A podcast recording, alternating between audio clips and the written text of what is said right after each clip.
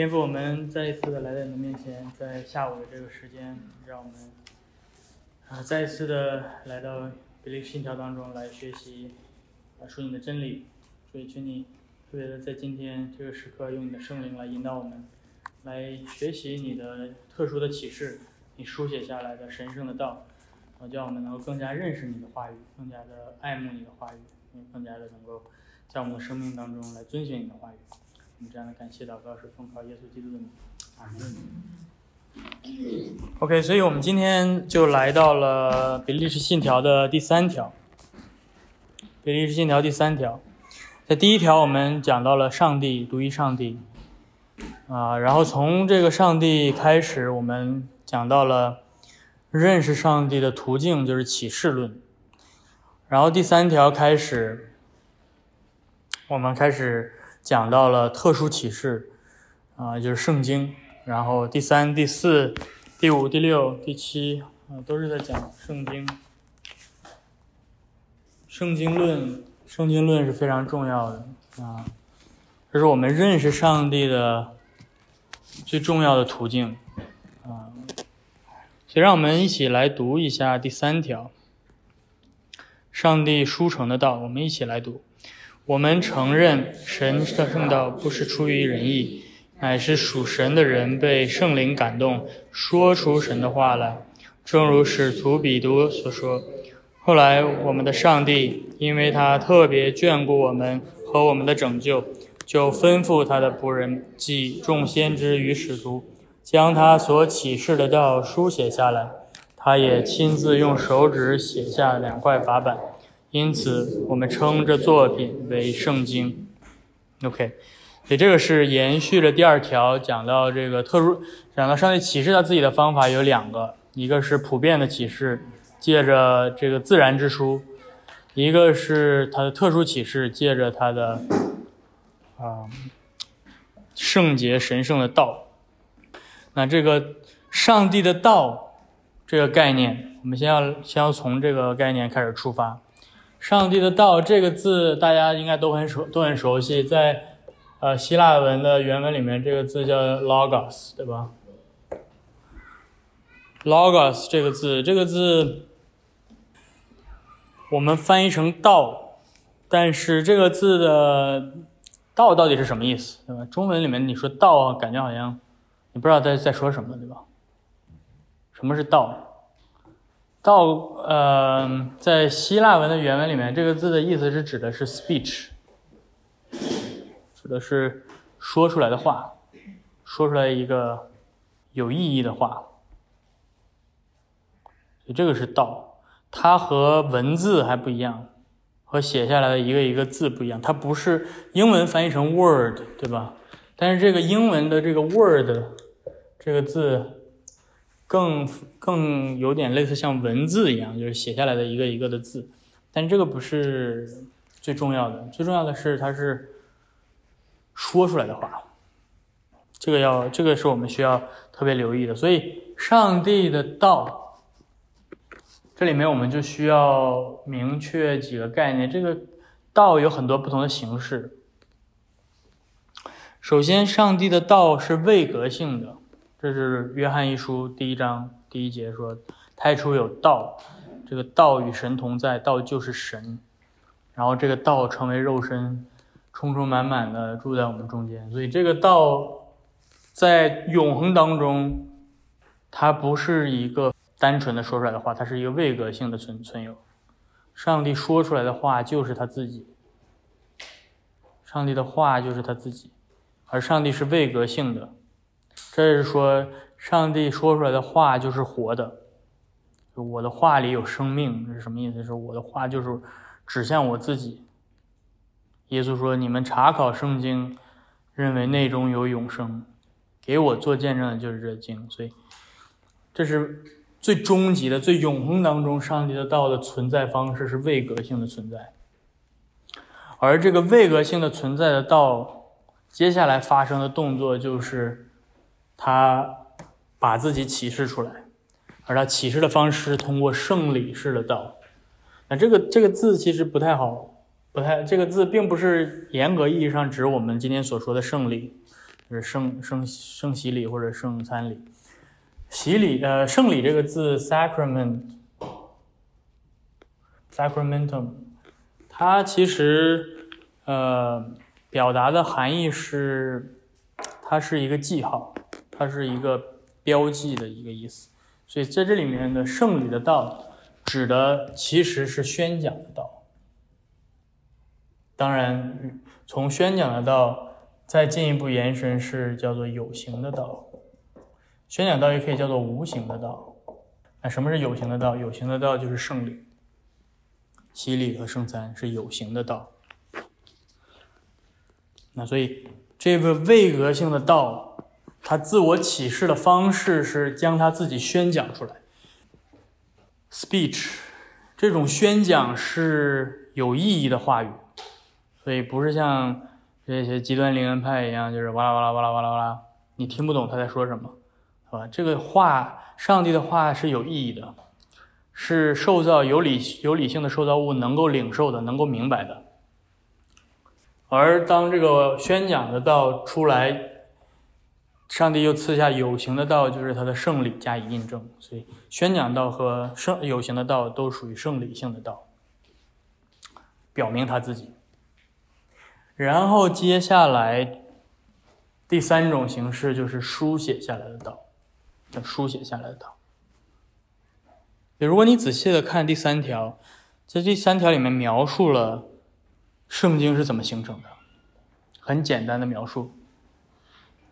你看到这第三条讲到说，我们承认上帝的圣道不是出于人意，乃是属神的人被圣灵感动，说出神的话来。看到了吗？这是彼得，这个是彼得后书第一章第二十一节，需要找到读一下彼得后书第一章第二十一节。这里面的主语是什么？预言，对吗？所以你看，他谈圣经、谈书写的道之前，他这一段他其实谈的不是书写下来的道，他谈的是宣讲的道。所以一开始，上帝启示他自己是。属神的人被圣灵感动，被圣灵感动的结果是说出上帝的话来，所以这个是 speech，这个是 logos，说出来的话，宣讲的话。这是上帝的道进入历史的第一阶段，第一步，是上帝的先知作为神的话语的出口，说出上帝的话来。然后呢，上帝每次。将他的话语说出来的时候，例如上帝借着摩西说话，对吧？啊，上帝说：“去，你要跟法老说，主耶和华如此如此说，你要将我的百姓放出来，他们好好叫他们来敬拜我。”那接下来你怎么能够知道这句话是上帝说的，还是假先知说的？这是一个对，这就是接下来上帝要做的事情。就是印证，当然我们在比利时信条里面，这里面他们没有没有特别的提及这这一点啊。所以这个印证是什么？当上帝借着摩西说话，要带以色列民出出埃及，然后摩西说：“如果他们不相信我怎么办？”上帝给了摩西什么？给了摩西神迹，对不对？上帝给了摩西这个杖。可以用这个杖来行神迹。如果他们不信的话，你可以行这个神迹来印证这话是出于我。所以神迹不是随随便便出来的，神迹的出现是有救赎历史的目的的。嗯，今天求神迹，求神迹，对吧？你在那个历史时期，你不需要求神迹也出来。你不在那个历史救赎历史的转折时期。你怎么求神迹也不会出来。犹太人对对耶稣说：“你给我们显个神迹看看吧，显了我就我就信你。”呃，耶稣说什么？这个不信的时代没有再也没有神迹给你们显现。你们有的神迹是什么？你们有的神迹就是约拿的神迹，就是我要像约拿一样在在鱼肚子里面三天，三天之后我要复活，这个是我要给你的神迹。那你求别的神迹没有用。这个是特殊启示的一个一个过程。首先，首先是宣讲的道，然后是神迹印证这个宣讲的道，然后接下来等到上帝借着摩西把以色列民带出埃及，借着摩西施行神迹之后，把他们带到西乃山，达到了敬拜上帝的这个旧约的百姓敬拜上帝的中心的时候，上帝怎么做？上帝呼召摩西上山，赐给他什么？赐给他法版。这个法版是什么？这个法版是书写下来的道，看到了吗？所以宣讲的道，经过认证、神迹的认证，然后最终的产物，最终的最终，上帝要给以色列的是什么？最终上帝要给以色列民的是世界，是他的律法。那个是前面的一系列的救赎的神迹。包括他呼召宣宣呼召摩西等等等等，最终要产生的结果。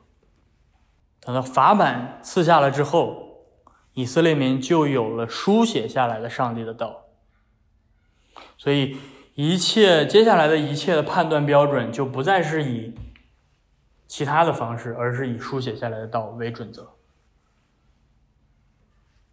你进到迦南地之后。不要听信那些关照的，不要听信那些占卜的。他们就算是他们，就算他们的预言成真，也不要信他们，因为他我书写下来的道是确实的，是吧？埃及的术士可以模仿摩西的这些做法，行各样的邪术，但是在那个，但是当以色列民、当上帝的百姓有了上帝书写下来的道的时候，他们要以书写下来的道为准。对，同样的新约圣经也是一样。所以你看到，当上上帝建立新约百姓的时候，一开始是什么？一开始不是上来直接写写圣经，对不对？上来先宣讲，耶稣走遍各城各乡，传扬福音，天国近了，你们要悔改。我们不知道耶稣具体讲了什么，我们只知道耶稣讲的是天国近了，你们要悔改，对吧？耶稣，我们只知道耶稣讲福音。圣经没有仔细的记载这个当时门徒们和耶稣们到底具体讲的，没有一个一个字记下来。然后为什么耶稣会神行神迹？就感觉很酷嘛，对吧？我行神迹，看我跟你们不一样，我比你们更厉害。然后使徒们行行这些神迹，新约的神迹都是印证性的。弥赛亚因为预言先知的预言说弥赛亚来了。他会怎么样？他会使瞎子看见，使聋子听见，使瘸腿的行走跳跃。所以这是以赛亚先知的预言。所以耶稣行的神迹，每一样都是针对性的应验先知的预言。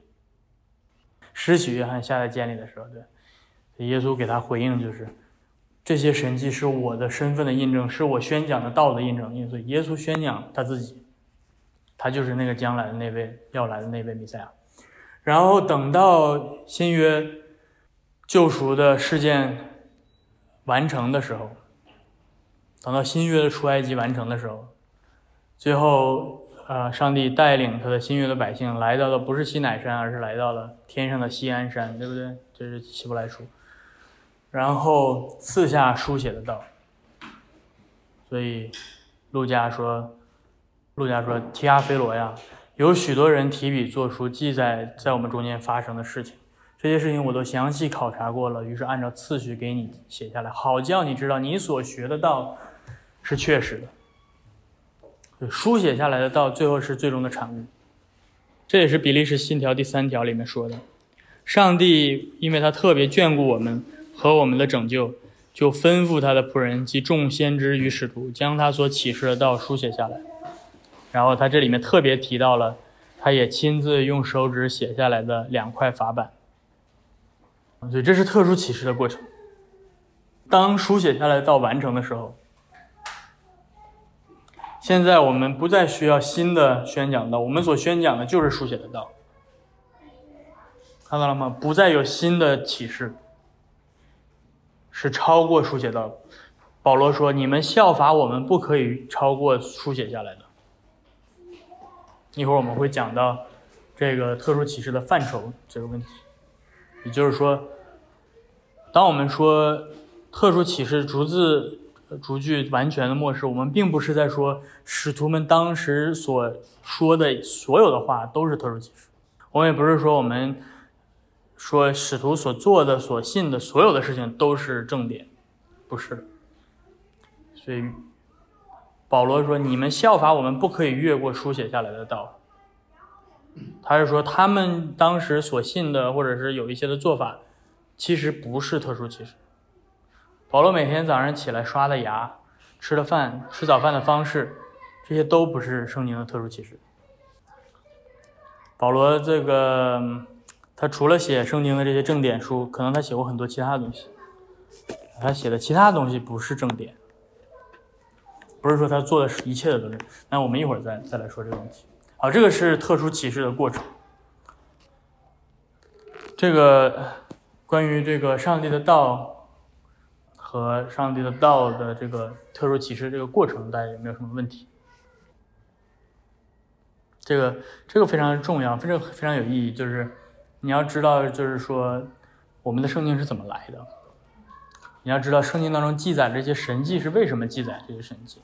我们今天为什么没有神迹？是因为我们今天已经有书写下来的道是完全的了，所以我们不需要神迹来印证。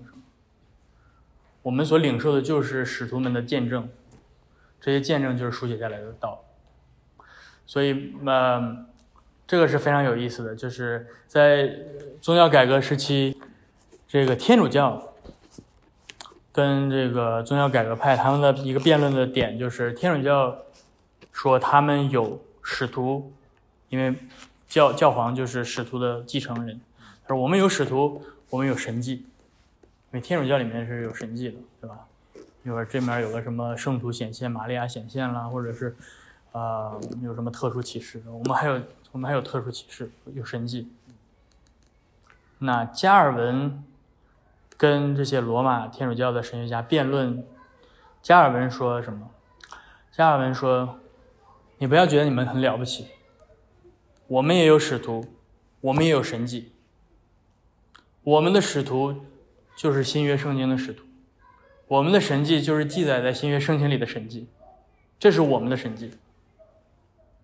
除此之外，我们不再添加任何的。所以我们的神迹是正典性的神迹。那你自己再行个什么神迹出来？你们罗马天主教里面再行什么神迹出来？你们这是偏离了正典的神迹。你们在印证什么？你们在印证你们自己的教导是偏离圣经的。所以。这个是，呃，这个是宗教改革时期的一个辩论。所以很有意思的是，就是神迹终止或者延持续，并不是一个什么新的新的议题。对，其实在宗教改革当时就已经已经有了。那再多说两句，这并不是说今天没有任何的超自然的现象。你要区分正典性的神迹。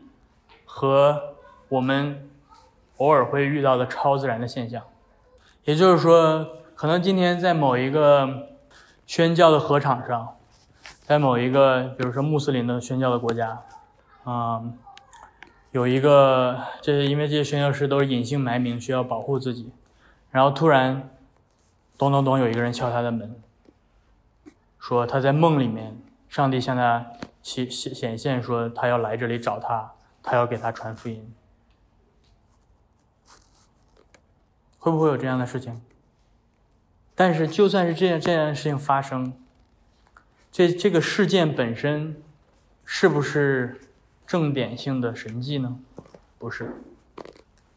上帝在历史当中继续超自然的一些个工作，但这些没有被归纳成为新约教会的正典式的神迹，所以它是没有权威性的。也就是说，我们不可以把这个拿来来当做是可以在教会里面宣讲的事情。这个不具有在新约教会里面不具有权威。新约教会里面唯一的权威是书写下来的道。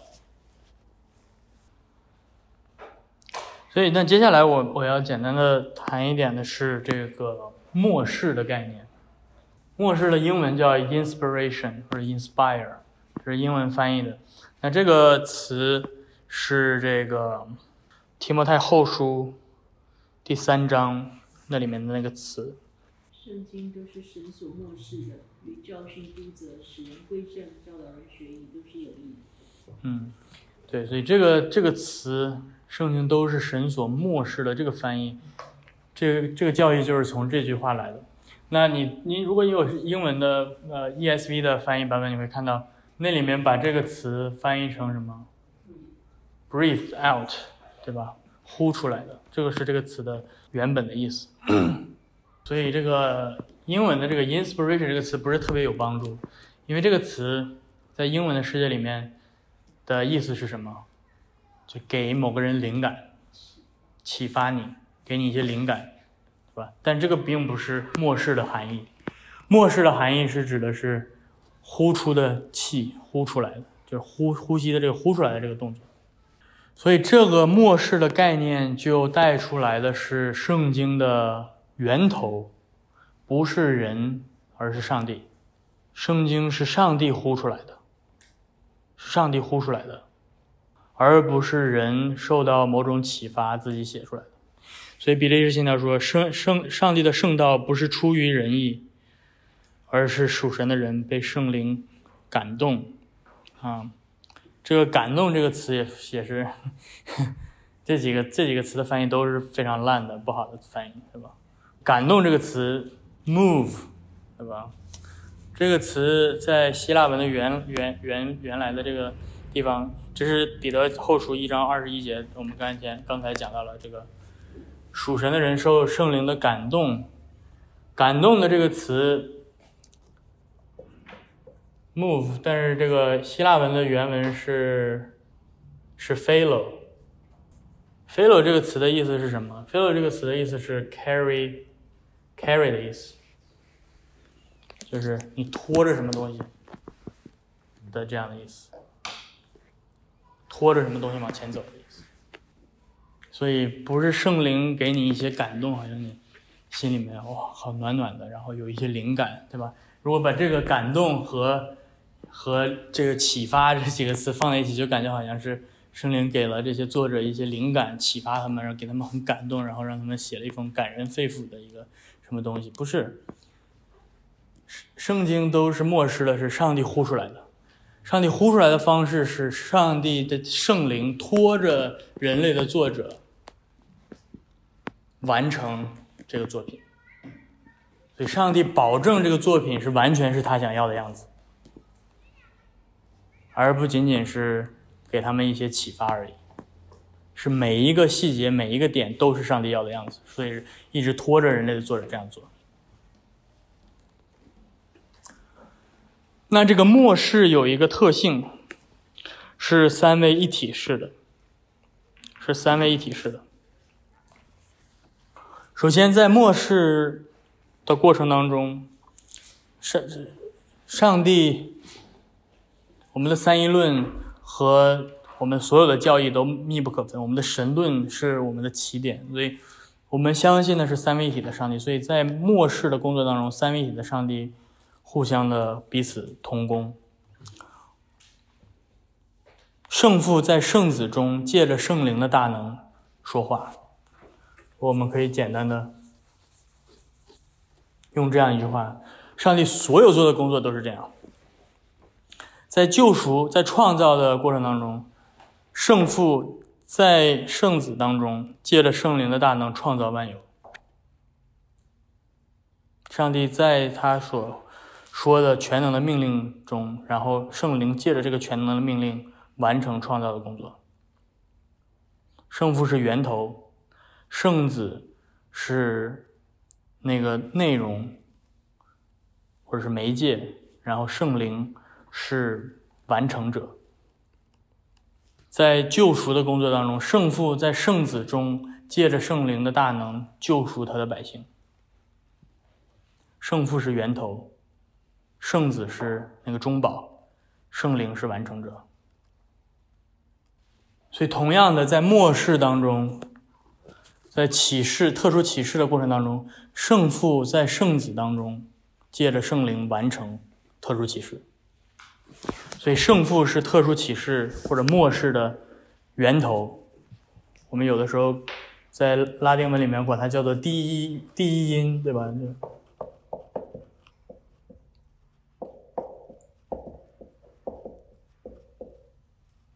？Premium principium，就是胜负是第一音，所以末世的权威性源自于它是上帝说出来的，它是胜负的说的话，圣父是说话者，而圣子呢，圣子是媒介，这个词也可以翻译成中保，但是在这个末世当中。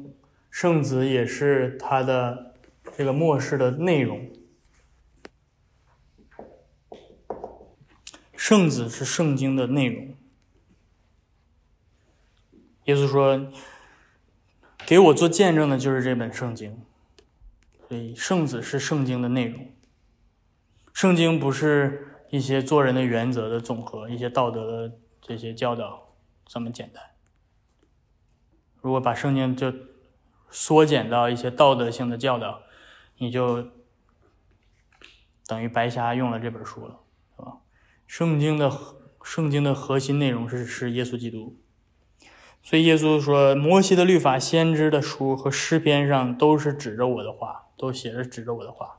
你读旧约，你要是读不出来耶稣基督，就等于没有按照圣经的方式来读圣经。所以，圣经的属性、圣经的权威性、圣经的清晰性、圣经的呃这种充足性等等，和圣经的内容是密不可分的。正是因为圣经是指向耶稣基督的，正是因为圣经启示的核心内容是圣子，所以圣经必须是清晰的，所以圣经是权威的，所以圣经是充足的。所以，如果你把圣经用错了，这些圣经的属性就都不复存在了。比如说，你说我想用圣经来看看我应该怎么做水管工，这个不是圣经的核心的内容。所以，所以当你去查考圣经，你说我要找找怎么做一个合神心意的水管工，怎么做水管工，因为圣经就不再是权威的，圣经就不再是充足的，圣经也不再是清晰的。所以，所以圣经的属性和它的内容。是必须要连在一起的。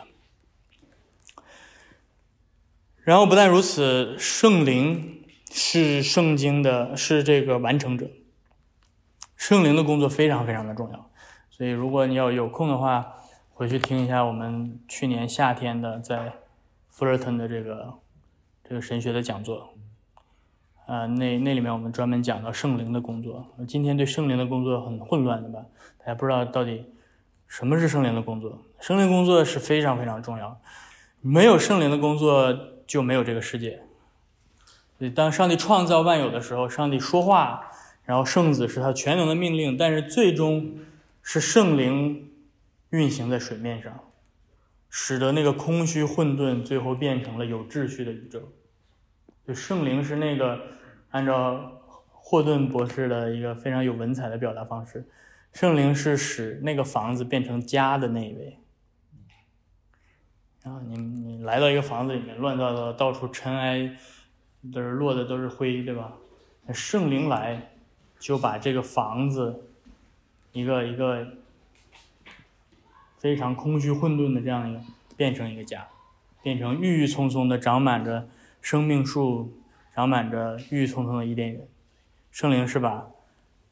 那个空房子变成家的那个，那这是圣灵的创造的时候，圣灵是完成者，在救赎的过程当中，同样的也是一样，圣灵赐给我们耶稣基督，然后圣灵把耶稣基督的救赎的果效应用在我们每一个人身上。如果没有圣灵的工作，耶稣基督在十字架上完成的工作跟我们没有任何关系。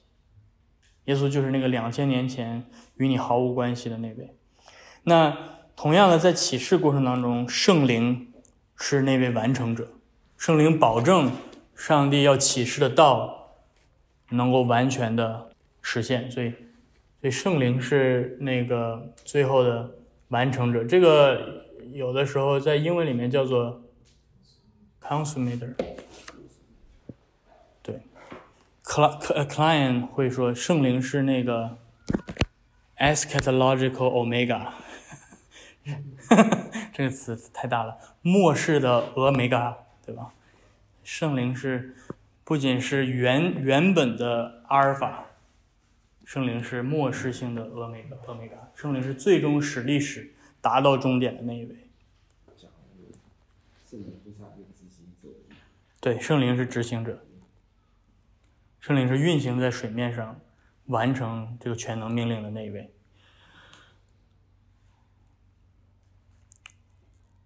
那这个就带来了特殊启示的范畴。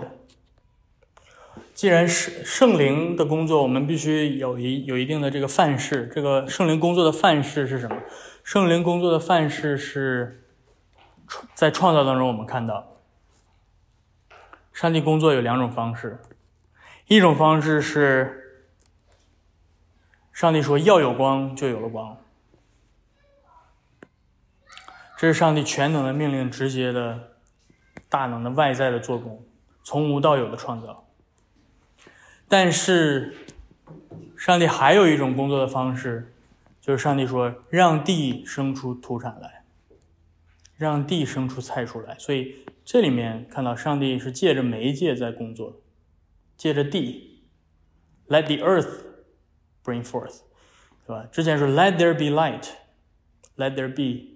于是就有，这是从无到有，直接神迹性的大能性的。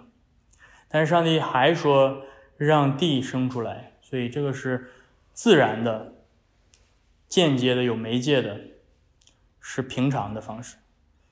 你仔细看《创世纪》到第二章说，地还没有生出菜蔬，为什么？因为雨还没有降在地上。所以《创世纪》第二章解释了第一章上帝在七日之内创造都是怎么创造的。原来上帝在创造这些菜蔬的时候，上帝是借着降雨在地上，使地生出菜蔬来。上帝用大能把那个生命的可能性放到地里，但是上帝借着普通平常的方式，使这些可能性最后真的变成这些生命。所以，上帝工作的方式不仅仅是神迹性的，也也包括护理性的或者叫自然性的。所以，这个对我们理解特殊启示非常的重要。那我们先把这个特殊启示的范畴，这个先越过，我们可以稍后再谈。我们先谈特殊启示的性质。正是因为在今天我们讨论的很多的时候，就就会说这个到底圣经是人写的还是神写的，对吧？我们需要在聊调聊这个特殊启示性质的时候，我们需要说圣经是神人二性的，正如耶稣基督是神人二性的一样。也就是说，这个问题本身问错了，不是说圣经到底是神写的还是人写的，不是说问罗马书到底是上帝写的还是保罗写的，这个问题问错了。上这个罗马书既是上帝写的，也是保罗写的，所以这个跟我们刚才提到的这个，跟我们刚才提到的这个圣灵工作的方式非常的有关。地上的菜蔬到底是这个地自己产生的，还是上帝产产生的？问错了。地上生长出来的菜蔬，既是上帝全能的命令让它产生的，又是上又是地借着降雨产生的。所以今天，嗯，面对自由派神学，我们需要强调圣经的神性，我们需要强调圣经的无误等等。这是芝加哥圣经无宣言等等去做的这些工作，但是今天我们还面对另外一个危机，就是福音派的基要主义。他们把圣经的缩减为就是只有一种模式，上帝如此说，对吧？这是上帝神迹性的工作，每一个字都是上帝直接这样啪，就像从天上掉下来的一样。这是忽略了圣经的人性，自由派的忽略圣经的神性和基要派忽略圣经的人性都犯了同一个错误。这个错误就是我们第一条里面说的错误，还记得是什么吗？就是单义的错误，单义的错误。自由派说罗马书就是保罗自己写的，所以罗马书里面有保罗的。所犯的错误，他他当时这些世界观啊，他自己写作的这些缺陷啊什么，所以所以圣经是有错误的，因为圣经是保罗写的。如果圣经是保罗写的，圣经就不能是上帝写的，对吧？这是这个，这是罗马书的这个这张饼。如果这张饼是保罗写的，上帝写了多少？上帝写了百分之二十，保保罗写了百分之八十，对吧？所以总体来说，这这点书是保罗写的，这是自由派说的，所以他们他们抹除了圣经的神性。那反过来，在福福音派的基要基要主义里面，就会特别强调圣经的神性。以至于抹除了圣经的人性。那这样做的危险是什么？这样做的危险是，我们会有一种很神奇的方法，就是闭着眼睛打开圣经，啪，我看到的第一句话就是上帝今天对我说的话，上帝直接的、大能的、没有没有媒介的直接向我说话。结果你翻开第一句话就是。去把石头变成石，变成面包。所以看，什么？这是魔鬼说的话，对吧？所以你就失去了理解圣经的一个正确的方式。圣经不是每圣经里面的内容不是每一个都是上帝直接大能的这种直接说 “Let there be”。圣经是借着上帝借着人类的作者，使用他们的性格，使用他们的环境。使用他们的逻辑思维，来把他最终要表达的表达出来。所以圣经里面包括了约伯的朋友对上帝的错误的理解。当你读到那儿的时候，你需要说这是上对上帝错误的理解，你不能打开那儿说这就是上帝说的话啊，你不能不能这样做。圣经里面包括门徒们对耶稣错误的理解，你不能打打开来说这就是上帝今天对我说的话。圣经里面包括魔鬼说的话，所以这一切我们都必须啊，要回到圣经的这个神人二性都坚持的情况下，我们才能够才能够正确的理解。所以，解决这个单一的方式，解决这个单一的方式，就是我们第一条里面提到的类比的认识论，类比的认识论。而类比的认识论在末世这个教义里面的应用，就是一呃圣经的神人二性。那这个这神人二性并存有一个词，这个词叫做 concursus，或者叫做 concurrence。这个词翻译成中文可以翻译成是 “concourses”，翻译成中文。协同，也听起来有点像神人合作的感觉。呃，这是这个词是一个法律用词，它它指的是你犯罪的行为和犯罪的动机必须同时存在的时候，才能够确定你是犯罪的。嗯，所以它它有的时候翻译成并发并发，我也不知道这个是不是一个非常好的翻译，但是他所说的就是上帝和人。同时工作的意思，有的时候翻译成这个并发，或者有的时候翻译翻译成呃叫什么会，嗯，反正，yeah，这我们还需要讨论一下中文应该怎么翻译这个词。但是他所说的是，圣经既是百分之百的上帝的工作，圣经也同时是百分之百的人的工作。上帝的那张饼是上帝的那张饼。人的那张饼是人的那张饼。罗马书既是百分之百每一个字、每一个标点都是上帝要完成的作品，但同时也是百分之百保罗自己的作品。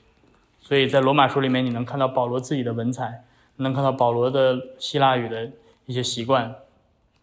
你读罗马书的和呃罗马书的希腊语和你读约翰福音的希腊语是完全不一样的希腊语，因为这个是他们。属于自己百分之百的人性，所以这个是我我讲像今天简单的讲到的内容。那关于逐字完全漠视这个概念，就简单的介绍一下。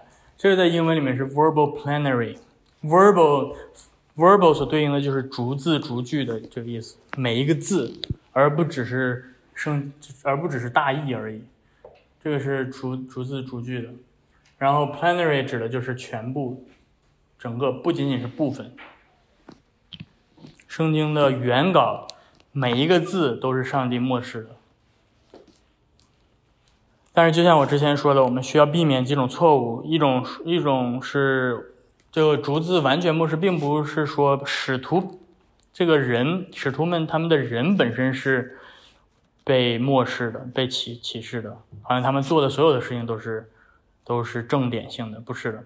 像保罗在呃哥林多前书里面第七章里面，保罗会提到说，这个不是主命令你们的，这是我给你们的建议，所以。所以在那里面，保罗并不是给他们一个呃神圣权威的一个一个一个要求，而他说这是我自己的建议。而逐字完全漠视的意思，也不是说使徒们知道自己在写圣经，可能他们并不知道自己在写写的写的作品最后会变成圣经，但是这是上帝在历史当中的护理，最后保保存下来成为圣经。所以也不是所有的经文都是上帝直接正面的说话，对，这个是我们需要避免的一些错误。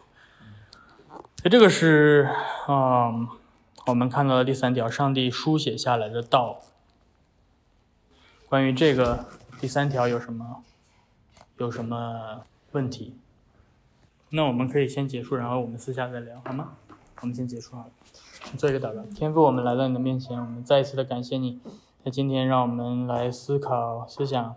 你书写下来的道赐给我们的圣经，啊，还有你漠视的这些的呃各样的过程，嗯，主要请你将我们所学的道能够应用在我们的生活当中，让我们来啊更加的重视你的道，更加的爱慕你的话语啊，并且愿意遵行。我们这样的感谢祷告是奉靠耶稣基督的名，阿门。